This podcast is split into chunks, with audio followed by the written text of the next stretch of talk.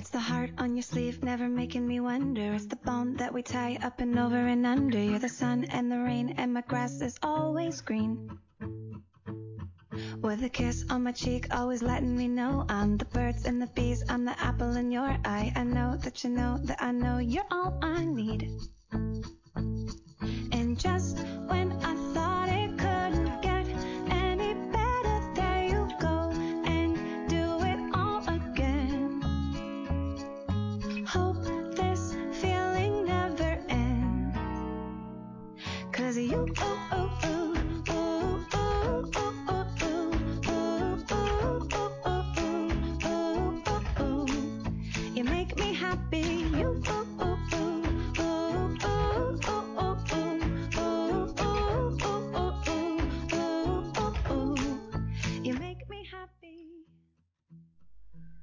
各位小伙伴，大家晚上好。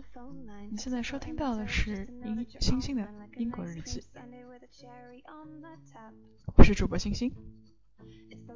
现在是英国时间的二零一六年一月七日的晚上七点零三分，我在这里与你们相遇。嗯，最近的节目可能更的不是很勤吧。嗯，因为这两天星星在紧锣密鼓的复习，可能也并没有发生什么特别，嗯，觉得很独特、很有意思的事情来跟大家分享，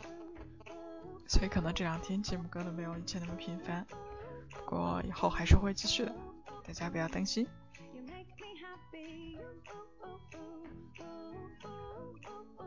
现在听到的这首歌呢，是来自 Lindsay 的《You Make Me Happy》。When I thought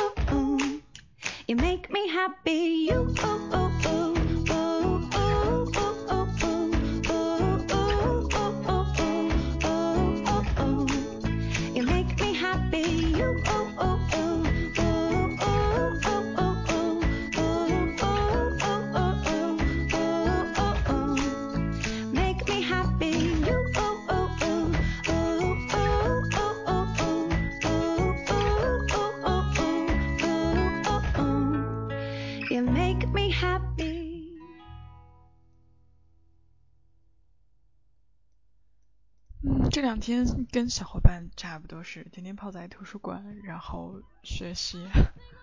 啊，其实也蛮有意思的，因为是跟着我们就是有差不多两个中国人，然后还有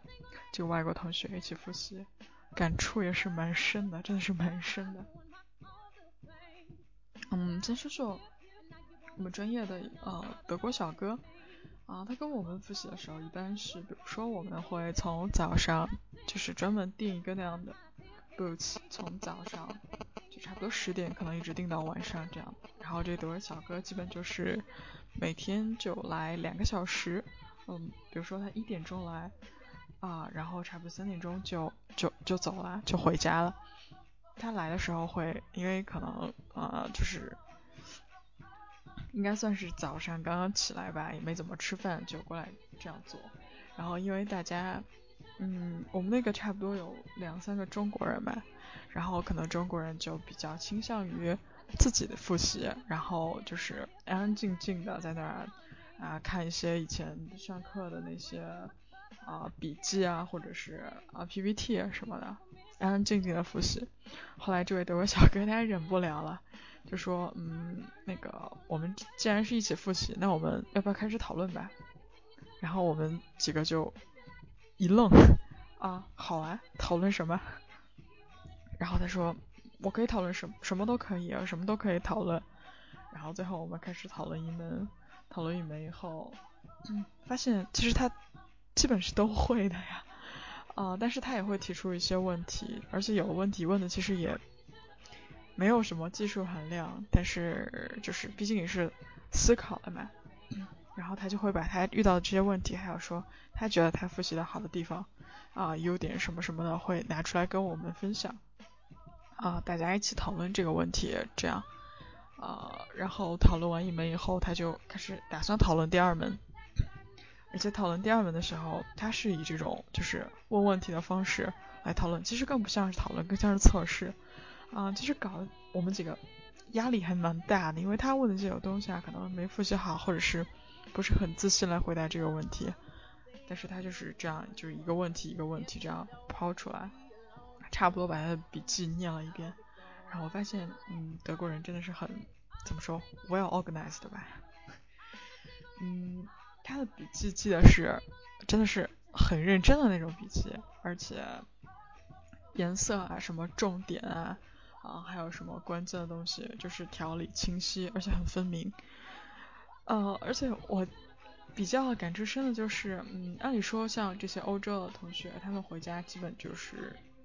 不会学习的吧，应该就就是玩嘛。而且看他的 Facebook，嗯，更的也挺频繁的，就是玩的也挺开心的呀，什么滑雪啊，什么过过圣诞啊，过元旦啊，像过年像我们过年那样。你想，我们过年回家肯定不会学这么详细，而且他把这几门都分类做好了笔记。啊，让我挺吃惊的，因为虽然我们开始复习的也不是很早，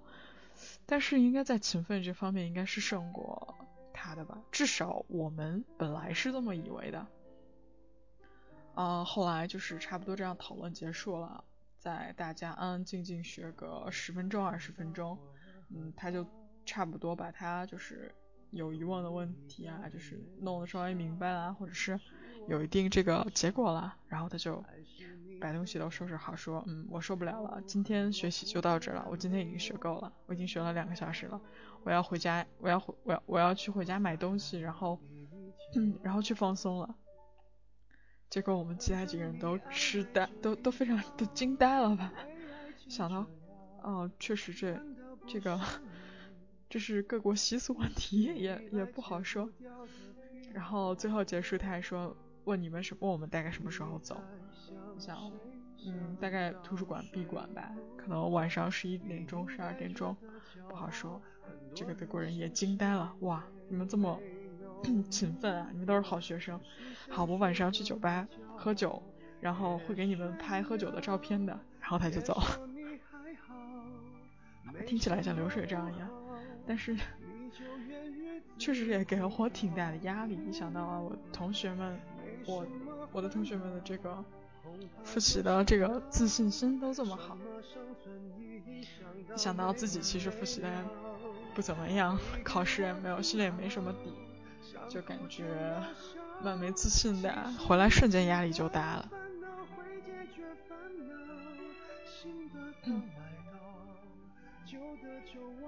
而且我。特别喜欢就是国外学习的这一点，还有就是嗯，就是分享吧。就比如说我们每门考试，可能考试之前老师会布置一个 mock exam，就是像模拟考试一样，他会出一些那种啊，他会提出一些问题，然后你来就这一个问题写一个呃 essay plan，然后给老师交上去，然后老师会给你回来那个就是发一些他的反馈，就是。啊，有什么提升的呀，或者是哪里需要注意啊，这种这种东西，然后每个人都可以有一次机会来教，然后可能问题不一样，像中国小伙伴可能大家就各教各的，然后复习的时候也就各只看自己的，反正我在国内还是蛮有这种感觉的，可能有一种藏着掖着吧，就生怕别人超过你，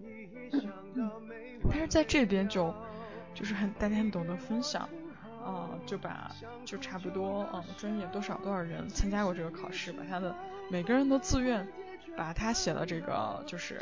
反馈写的这个 mock exam 去给分享给大家，所以到现在我手里面已经收到了二十多份，就直接把就是老师的这个题的这个卷子，就差不多都是一一种答案上面，就一一个问题下面已经对了好几个答案，有会有好几个答案落在。罗列在上面。啊所以这个效率也是蛮高的就是这种分享的意识我觉得非常好。没什么不好你就怨日子枯燥喔没什么烦恼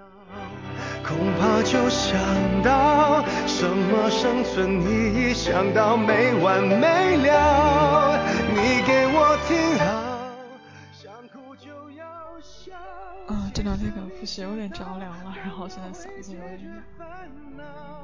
抱歉了。渺小的控诉只是证明生活并不无聊。现在是啊一月七号，嗯，还有八号、九号、十号三天我就要迎来第一门考试了。啊，今天也是查了一下我这个考试地点，还有考试的号码什么的，发现也蛮有意思的。我们考试居然是安排在我们学校的体育馆，我猜测大概是因为人非常多呗，而且肯定不是 一个专业的考试，肯定是有分好多门大家一起考的。安排在了一个巨大的体育馆，而且我的呃座位号也排到了五百多号。我现在真的是很好奇，到时候考试的场景是一个怎样的规模？还有，嗯，大家最关心的就是有多少个监考老师？哎，不过其实有多少个监考老师也无所谓了，反正也不会抄的呀，而且也没有什么能够作弊的。其实我觉得这种开放式考试最难的部分就是在于你的想法，你必须要把你的想法，嗯，表达出来。每个人跟每个人不一样，你怎么答都对，只要你说出了你自己的观点，有理有据，啊，那这就是一份好的答案，这就是一份好的卷子。所以这个理论上来说是嗯蛮简单的，因为它没有固定正确的答案，但是它从侧面又考验了更多的东西，所以我觉得这可能是更难的吧。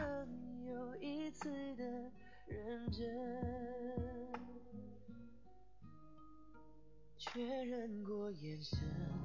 我遇上对的人，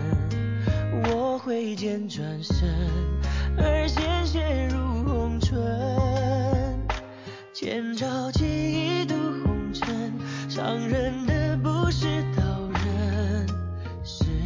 你转世而来的魂。确认过眼神，我遇上对的人。我策马出征，马蹄声如泪奔。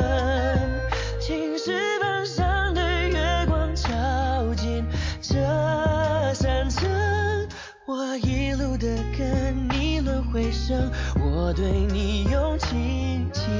深。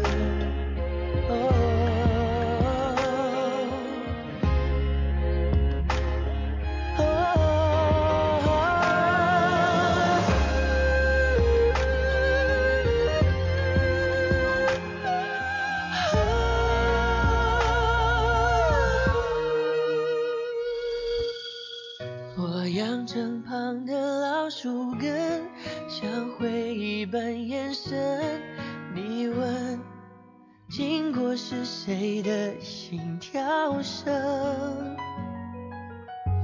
我那春秋一叹饮恨，你那千年眼神，是我最最坠入赤壁的伤痕。确认过眼神。我遇上对的人，我挥剑转身，而鲜血如红唇。千朝几度红尘，伤人的不是刀刃，是你转世而来的魂。确认过眼神，我遇上对的人，我怎么出征？马